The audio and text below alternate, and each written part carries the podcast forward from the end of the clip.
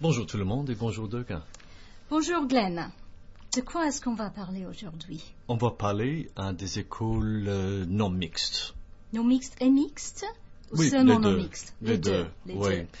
Hum, pour commencer, on peut dire que principalement euh, en Australie, euh, la majorité des écoles sont, sont mixtes. Oui, toutes les écoles gouvernementales sont mixtes, Mm. avec quelques exceptions. Il oui, y a des, pas il y a- beaucoup d'exceptions. Oui, il y a quelques écoles gouvernementales sélectives. Hum. Euh, À Melbourne, je crois qu'il y, en a, il y en a Melbourne, deux. ou- Non, il y a plus que ça. Il y a deux écoles pour filles sélectives, Macrob et Canterbury Girls. Canterbury Girls, Et pour les garçons, un- une école seulement. Melbourne High. Oui, mais c'est Oui. difficile de d'aller à ces écoles parce qu'il faut avoir de très très bons, bons résultats. Hmm, hmm. Pour, euh, oui, pour aller à ces écoles. Mais euh, normalement, pour les écoles indépendantes, principalement, la majorité de, ces genres d'écoles euh, sont non mixtes. Par vrai. exemple, notre school, parce que euh, nous, travaillons, nous travaillons ensemble dans une école non mixte, une école pour, pour les garçons uniquement. C'est vrai. Oui. Et moi, je le trouve un peu bizarre. Euh, Il faut dire que je suis ici depuis sept ans, mais j'ai des filles Hmm. et je choisis de travailler dans une école pour des garçons. Pourquoi? Parce que le boulot était disponible. et Oui, oui, en principe, c'est ça. ouais. Mais je trouve que pour un professeur, c'est plus facile de formuler des leçons pour une classe euh, non mixte, Hmm, hmm. soit, soit pour filles seules ou pour des garçons. Hmm. Pourquoi? Euh, parce que, et je, n'ai pas vraiment l'expérience, mais j'imagine que dans une classe mixte, euh, les réponses des élèves pourraient être très différentes. Mm, mm. Par exemple, si je faisais euh, quelques leçons sur la poésie, ma préparation serait différente pour euh, des auditeurs masculins ou féminins. Hmm, hmm, hmm. C'est vrai? Oui, je crois que c'est vrai. Avec les langues, c'est la même chose. Oui, c'est exactement la même chose parce que, en, en fait, ce trimestre, euh, on va faire de la poésie avec euh, mes élèves euh, dans le cours de, de français.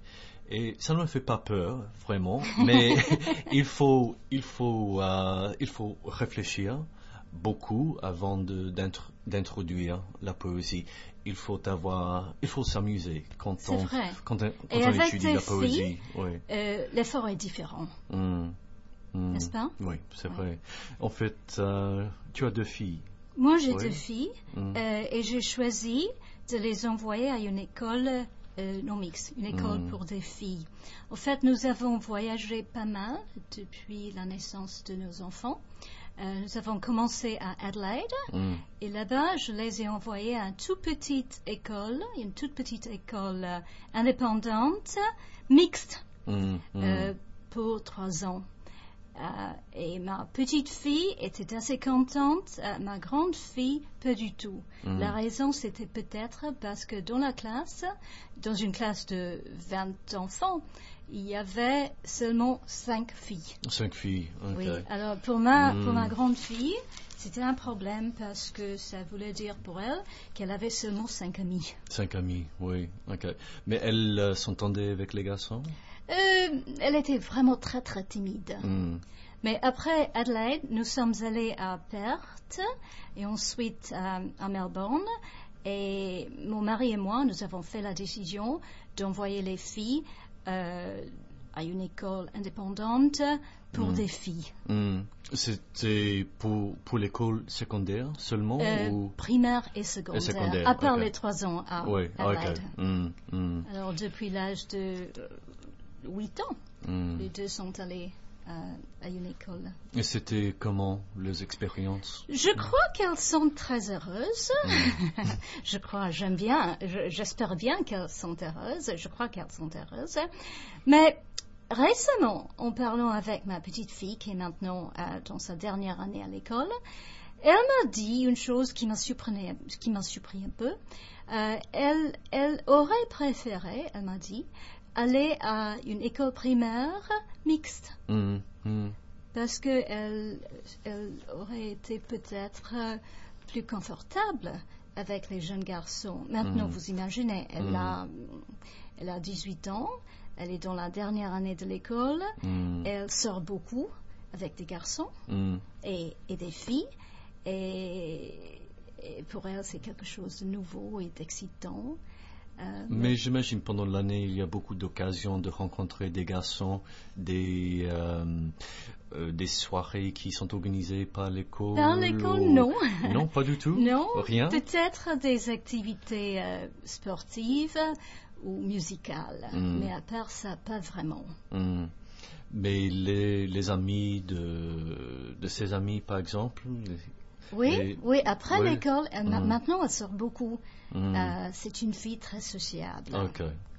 Et pour moi, le choix Mm. n'était pas difficile parce que moi-même, en Inde, je suis allée euh, à une toute petite, euh, enfin pas tellement petite, mais à une petite école pour des filles. Mon Mm. mari aussi, il est allé à une école pour des garçons. En fait, il était interne. Interne. J'ai lu beaucoup de recherches des deux côtés de ce débat, parce Mm. qu'en fait, c'est un grand débat Hmm. qui continue hein, en Australie et, en ailleurs, et ailleurs. Ce qui est meilleur pour les enfants, euh, une éducation mixte ou non mixte.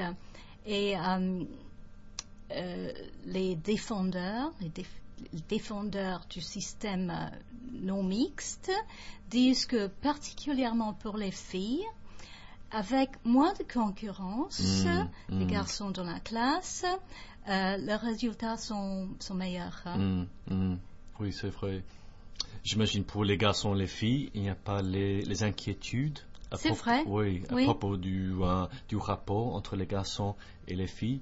Et Ils peuvent se développer normalement. normalement, Oui, oui. pendant les heures d'école. Et après, toujours, il y a beaucoup d'occasions quand, euh, quand, euh, quand les étudiants entrent à l'université. Il n'y a pas d'université hmm. en Australie qui sont non mixtes. Oui, c'est vrai, c'est vrai.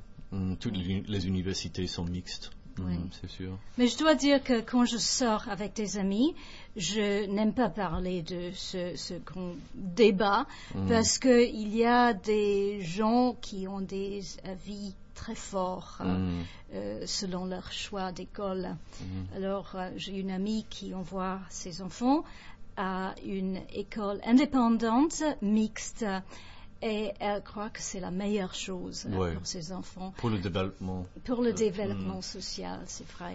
Euh, et beaucoup de, de parents de garçons préfèrent envoyer le garçon à une école non mixte. Non, à une école mixte. Oui. Mais Hmm. les, les parents des filles Mm. préfèrent les envoyer à une école pour des filles seules. Oui. Ça me paraît Mm. un peu bizarre. Oui, c'est vrai.